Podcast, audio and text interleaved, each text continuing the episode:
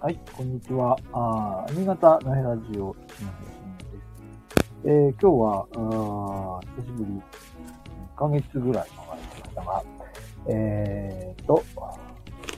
1月8日ですね。2024年に入りまして、1月8日です。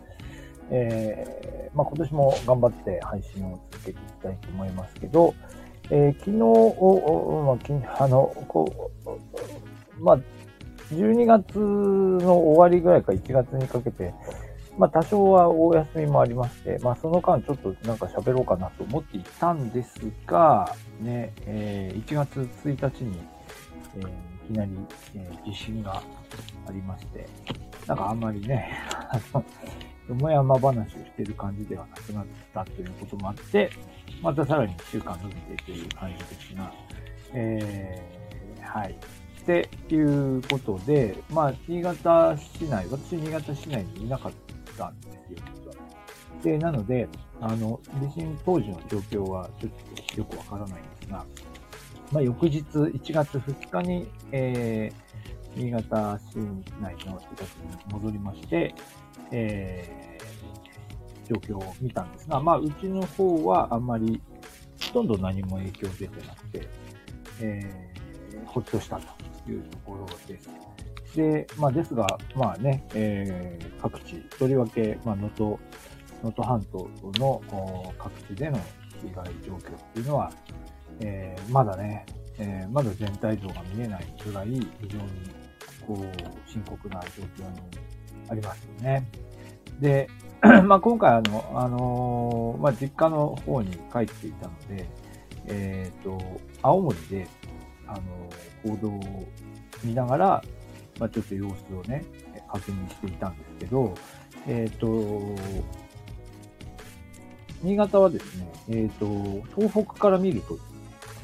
えー、ちょっと東北、まあ、山形の隣なんですよね。山形の隣なので、えー、まあ、比較的近いエリアなんですけど、その、東北にいるとですね、東北地方の、まあ、地震の、地震津波の被害状況ですね。まあ、具体的に言うと山形あたりが少し潮位が上がったんですよね。まあ、ずっと日本海側全部潮位上がったんですけど、えー、山形の情報などが割と報道されていたんですけど、まあ、それはだからその、全国放送があった後で、えっ、ー、と、ローカルの時間の枠の中で、えー、東北、まあ、つまり仙台、仙台を拠点に、まあ、仙台、山形あたりをこう繋げながら流れてくる時間帯っていうのがあって、で、なので、まあ、石川県が、まあ、まだ実態がよくわからないけどっていうのが全国ニュースであった後で、まあ、その後、富山があったり、えー、するんですけど、や、まあ、その富山があった後、まあ、新潟もちょこっとあるっていう感じで、で、その後、その東北の時間帯の中では山形の話が出てくるというので、まあ、新潟県は NHK のエリア分けでいくと、関東甲信越の枠に入っているので、まあおそらく、おそらく関東甲信越地域の皆さんには新潟の情報は多分、その枠の中でも流れていると思うんですが、東北にいるとそれがね、落ちるんですよ。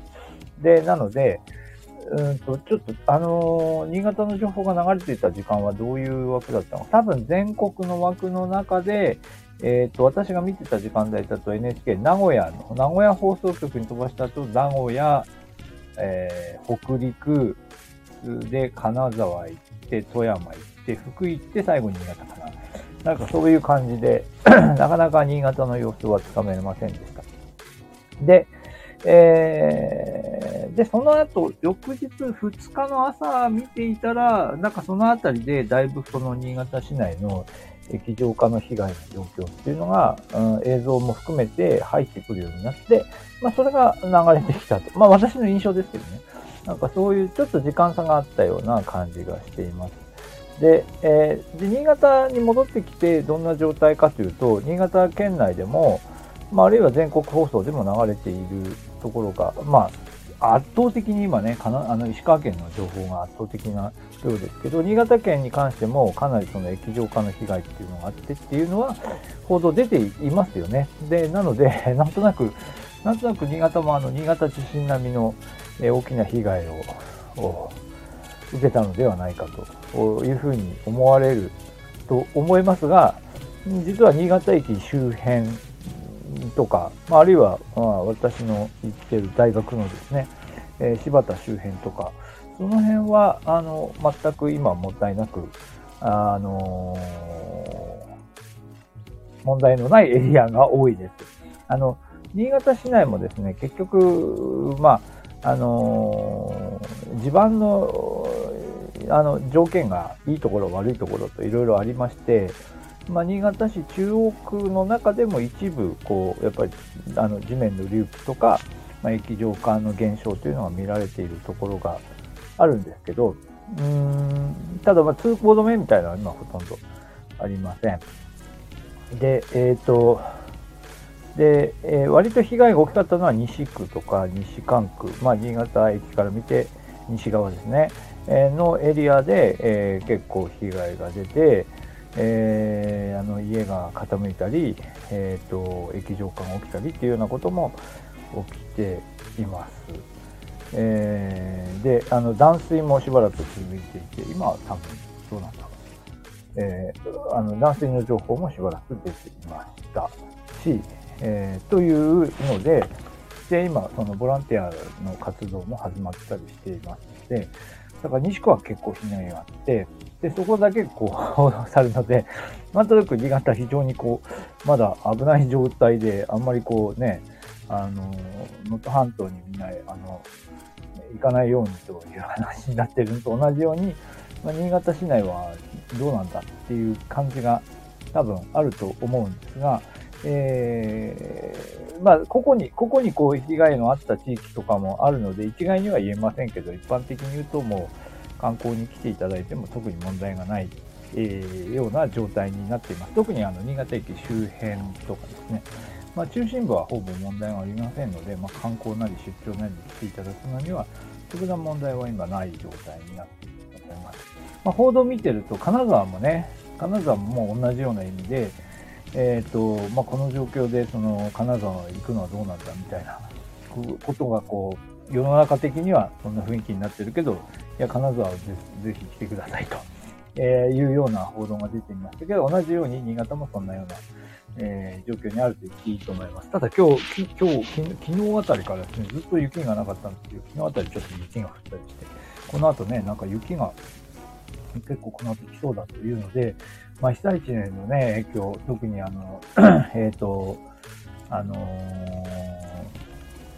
ちょっとこう、被害のあった建物が雪の重みでさらに崩れてしまうんじゃないかという話が出てましたけど、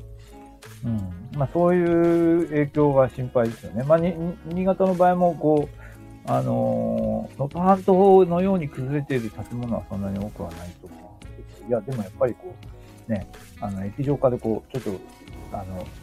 斜めになって、あの、傾いてしまった建物とかもあるようですので、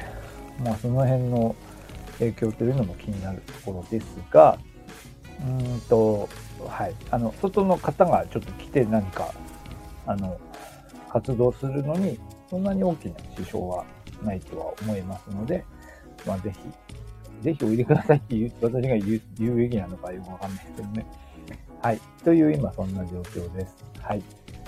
そうですね。まあ、その、まあ、そんなことをやってる間に、この正月のえー、もう過ぎてしまいましたけど、えー、あの、そうですよね。あの、まあ、5日仕事始めだったんですけど、あの、授業、歩行、歩行日で授業入れてたんですけど、えー、結局、西区側のですね、鉄道が普及しなかったので、練習はオンライン授業になっちゃって、で、そのまま連休に入っちゃったんで、私の方もですね、まだ、あの、明日からかな、明日から大学が再開という、本格的に再開という感じになりますので、ね、なんかあんまりお正月気分はなかったですけど、お正月的な、あの、お正月的な、あの、気分、気分はなかったけど、その期間だけ伸びているっていう感じで、えー、まあ、明日から再開という感じになるかと思います。あ、ドラ息子さん、こんにちは。えー、お久しぶりです。久しぶりにちょっとお話をしてみました。あの、今日は新潟市内の様子について、えー、お話ししたところです。うん。あの、まあ、まあ、そういうことなので、少しずつまた、えー、新潟の方にも来てくださいという話でしたが、あ、あの、あれ、えっ、ー、と、今コメントいただきましたが、新潟は火がありましたか？ということですが、えー、新潟市内、まあ、中心部ですね、新潟駅周辺に関しては、そんなに影響なかったと言っていいと思います。あの、えっ、ー、と、新潟市中央区でもやっぱりちょっと、うーん、多分こう、あの、地盤が少し弱い地域だと思いますけど、少し隆起、隆起とかですね、あの、液状化の影響があったというのを少し目にしましたが、えっ、ー、と、主に被害出てるのは西区の、えー、西区もそれも全部じゃなくて、あの、比較的、えー、地盤が弱いとされているハザードマップに出ている情報通りに液状化の現象が起きたということです。はい。まあ、なので、まあ、今日の趣旨としては、まあ、その、全然大丈夫ですというといろんな方にね、えー、っと、被害を受けた方もいらっしゃいますので、全然大丈夫ですというふうにも言い難いんですけど、あの、特段、あの、来ていただくのについては問題がありませんので、ぜひ皆さん、新潟お出かけくださいということです。はい。今日はここまでにしましょう。また、えっ、ー、と、今年も、